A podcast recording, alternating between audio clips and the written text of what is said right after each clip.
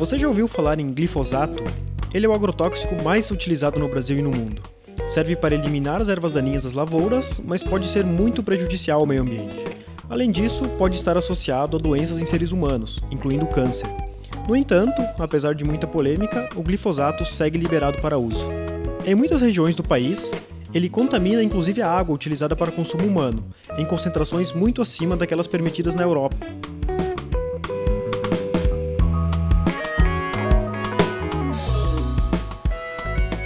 Eu sou o Gabriel e você está ouvindo o podcast Fala Cientista, uma produção Agência Escola de Comunicação Pública e Divulgação Científica e Cultural da UFPR. Neste episódio, eu converso com o professor Dr. Marcelo Pedrosa Gomes, biólogo e professor adjunto do Departamento de Botânica da UFPR. Neste mês, o Marcelo fará uma palestra no Pint of Science Curitiba sobre o glifosato.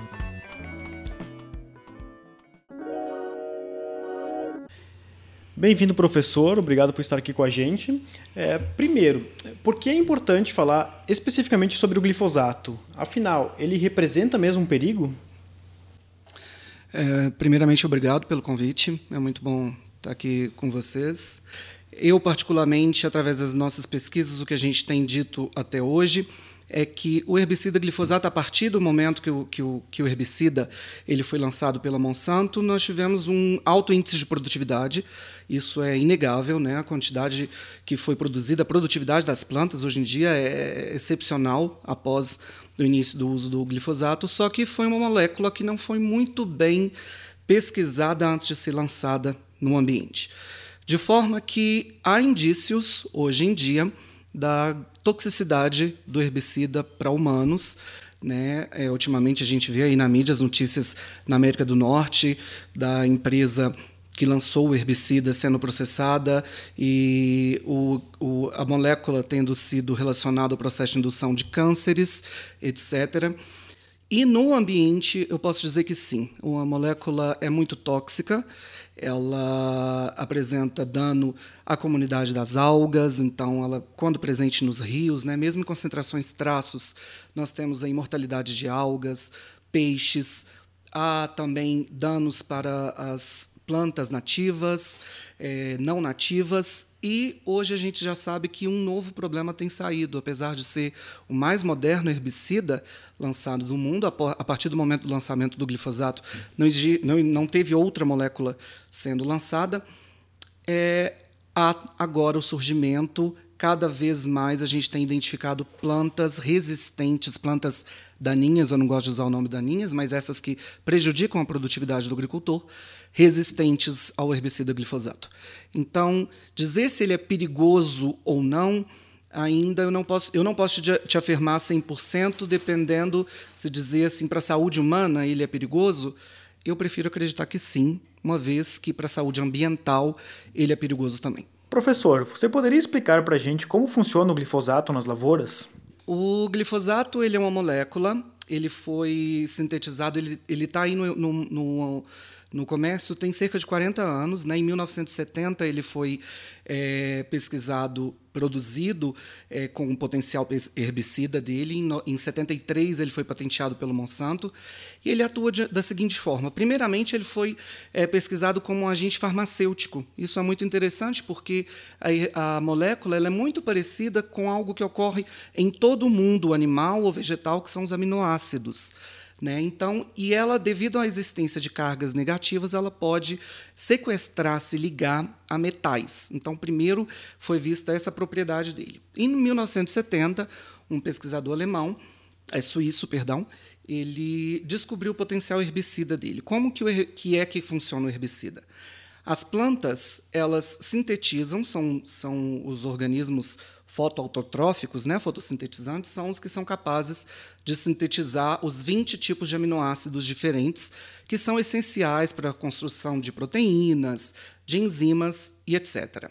Dentre esses 20 aminoácidos, existem três que vêm de um ciclo particular dentro da planta, que a gente chama de ciclo do ácido chiquímico, que são aminoácidos aromáticos. Nós não produzimos, por isso que a gente precisa comer essas plantas. E o que, que o herbicida faz? Ele age em uma enzima no processo de produção destes três aminoácidos, impedindo a produção desses aminoácidos. Então, a planta que é susceptível, que não é tolerante ao, amino, ao, ao herbicida glifosato, morre por falta desses aminoácidos, morre por falta que esses aminoácidos não vão, então, construir proteínas que são essenciais para a vida da planta. Já as plantas que são tolerantes, as plantas transgênicas resistentes, a enzima ela é insensível ao glifosato. Ela continua trabalhando mesmo quando a molécula está presente no ambiente ou na planta.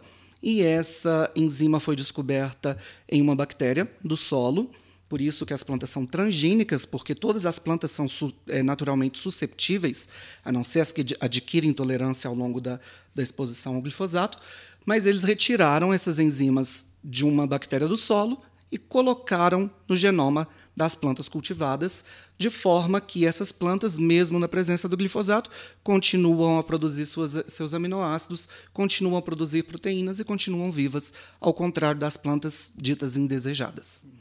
A gente leu aqui que a Organização Mundial da Saúde considera o glifosato um potencial cancerígeno. O que, que isso quer dizer?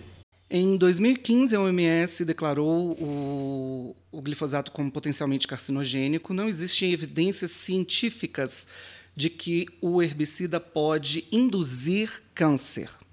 Então, quando a gente diz cancerígeno ou carcinogênico, significa uma molécula que pode é, iniciar ou induzir o processo de carcinoma, de formação de neoplasias, de tumores, o processo de formação de câncer como a OMS não estava baseada cientificamente, não existe até hoje nenhum é, dado científico que eu conheça, né, até o momento, que diga que realmente o glifosato é cancerígeno, mas tendo em vista todo o histórico de que pessoas expostas ao glifosato, eh, animais expostos ao glifosato desenvolvem ou têm indícios de desenvolvimento de câncer, ele foi declarado como potencialmente carcinogênico ou cancerígeno pela OMS. Então é algo, é um alerta que a Organização Mundial de Saúde fez é, para o potencial risco dessa molécula induzir o câncer, principalmente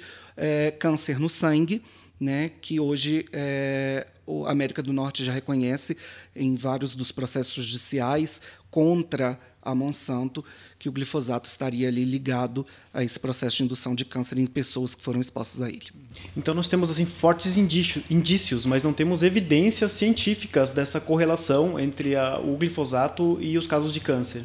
Sim, a gente não consegue até hoje não há registro do que eu conheça ou registro factível aceito pela comunidade científica, publicado em jornais é, de relevância científica, que comprovem o potencial cancerígeno do glifosato.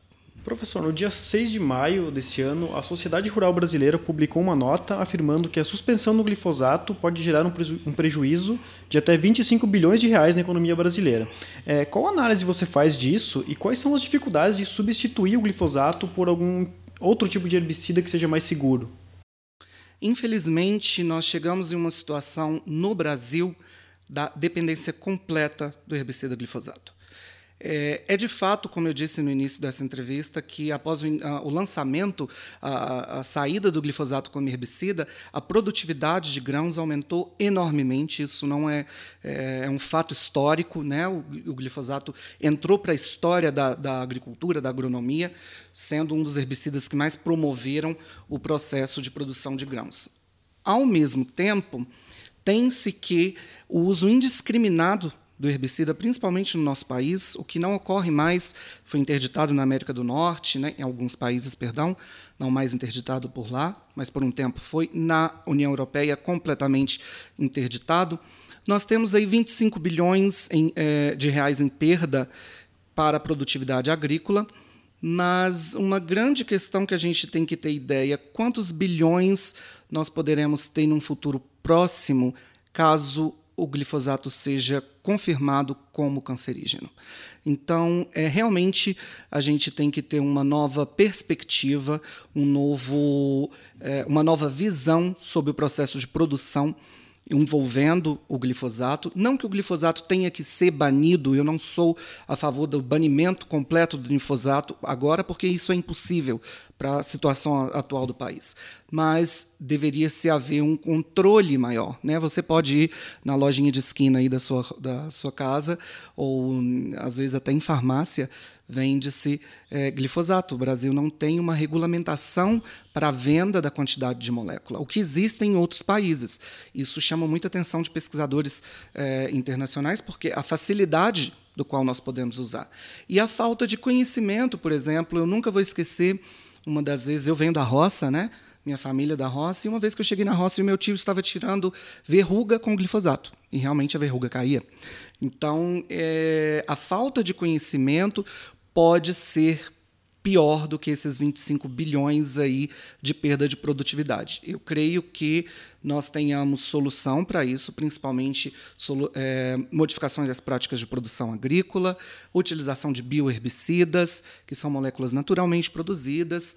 É, é possível, sim, é, uma alternativa para o glifosato, mas em médio e longo prazo. A curto prazo, infelizmente, é impossível banir-se o o glifosato completamente na nossa vida. Então a ciência tem que avançar ainda uh, nesse sentido em busca de alternativas. Nós não temos algo hoje que consiga substituir plenamente o glifosato. É, sim, a gente tem. Existem produtos biológicos produzidos com a mesma capacidade herbicida do glifosato, por exemplo, muitas cianotoxinas, né, que são produzidas por algas, elas têm o mesmo mecanismo é, de ação do glifosato, porém é, que a gente mais tem que pensar é como sendo uma molécula nova, um mecanismo de ação novo lançado no ambiente, nós não temos pesquisas suficientes para suportar a hipótese ou a ideia de que ela seja segura. Então, essa é a grande questão.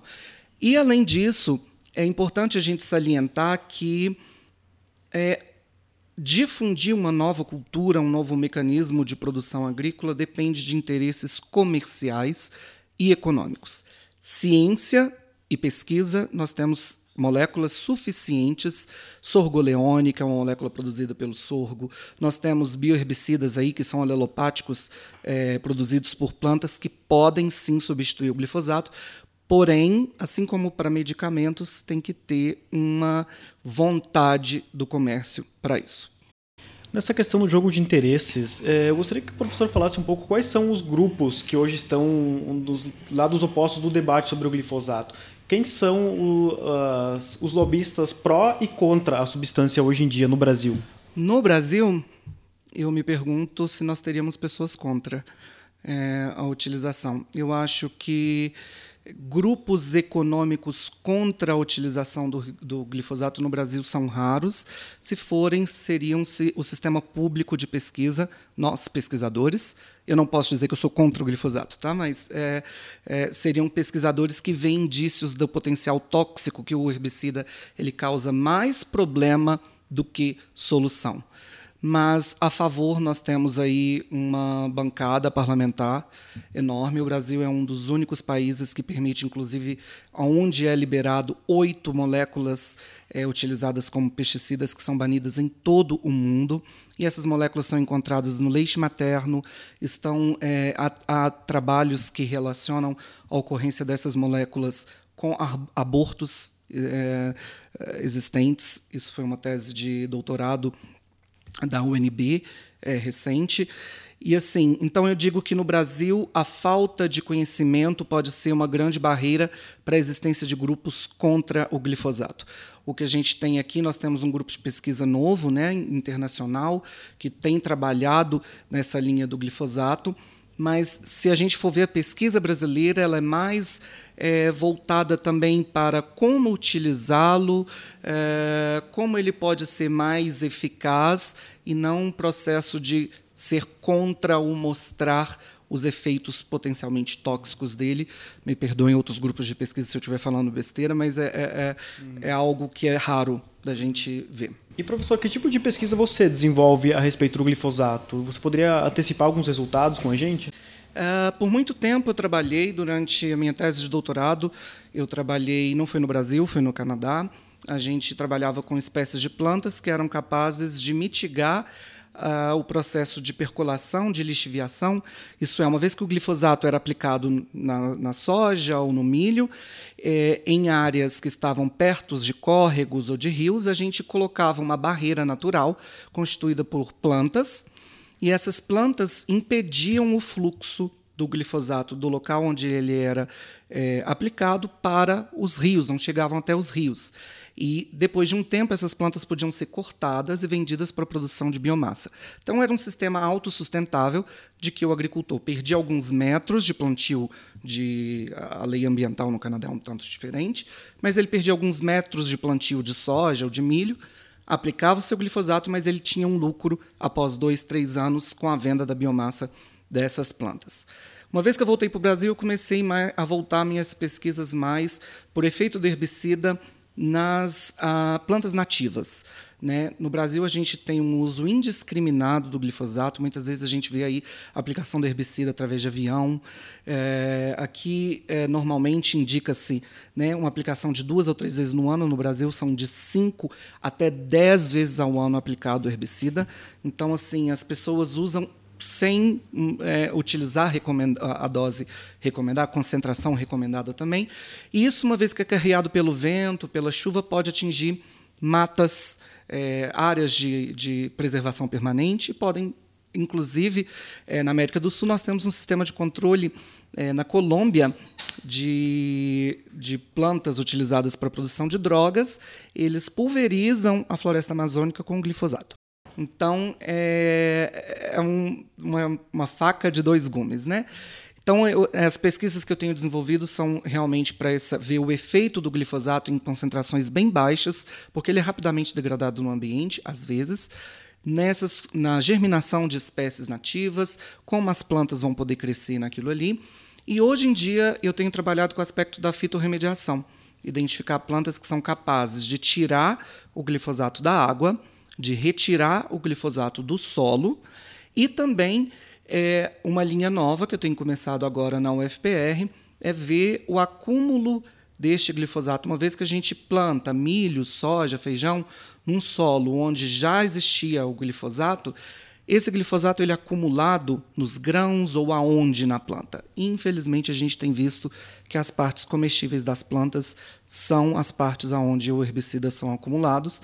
E aí a gente usa soja para reposição hormonal, utiliza soja na nossa alimentação. Isso é, a gente está ingerindo indiretamente o produto que pode ser cancerogênico.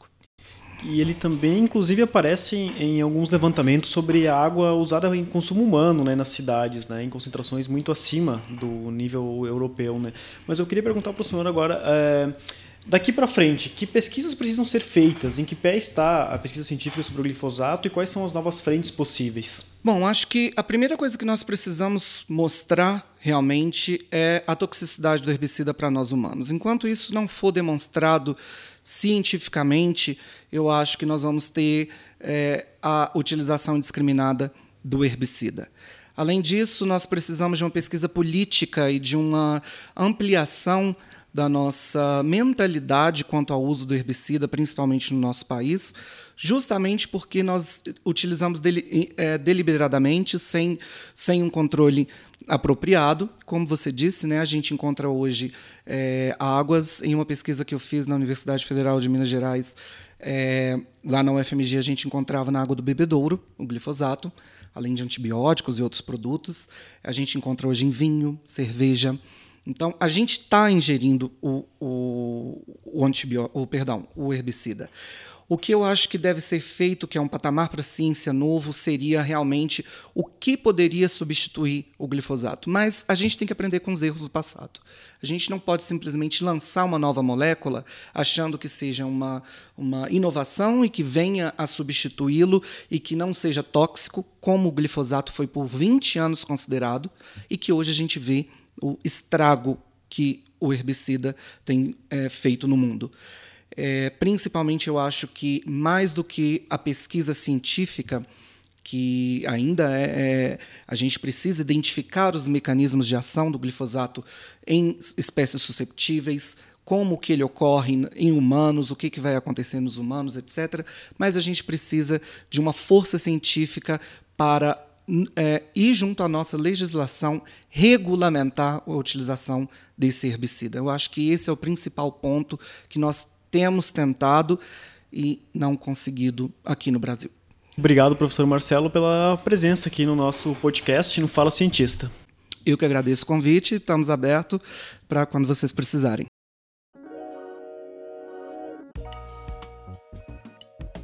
Se você tem críticas, sugestões ou curiosidades sobre este podcast, entre em contato com a gente pela página Agência Escola UFPR no Facebook ou pelo Instagram Agência Escola. E se você é pesquisador da UFPR, esperamos você para uma conversa aqui no Fala Cientista. Um abraço e até o próximo episódio.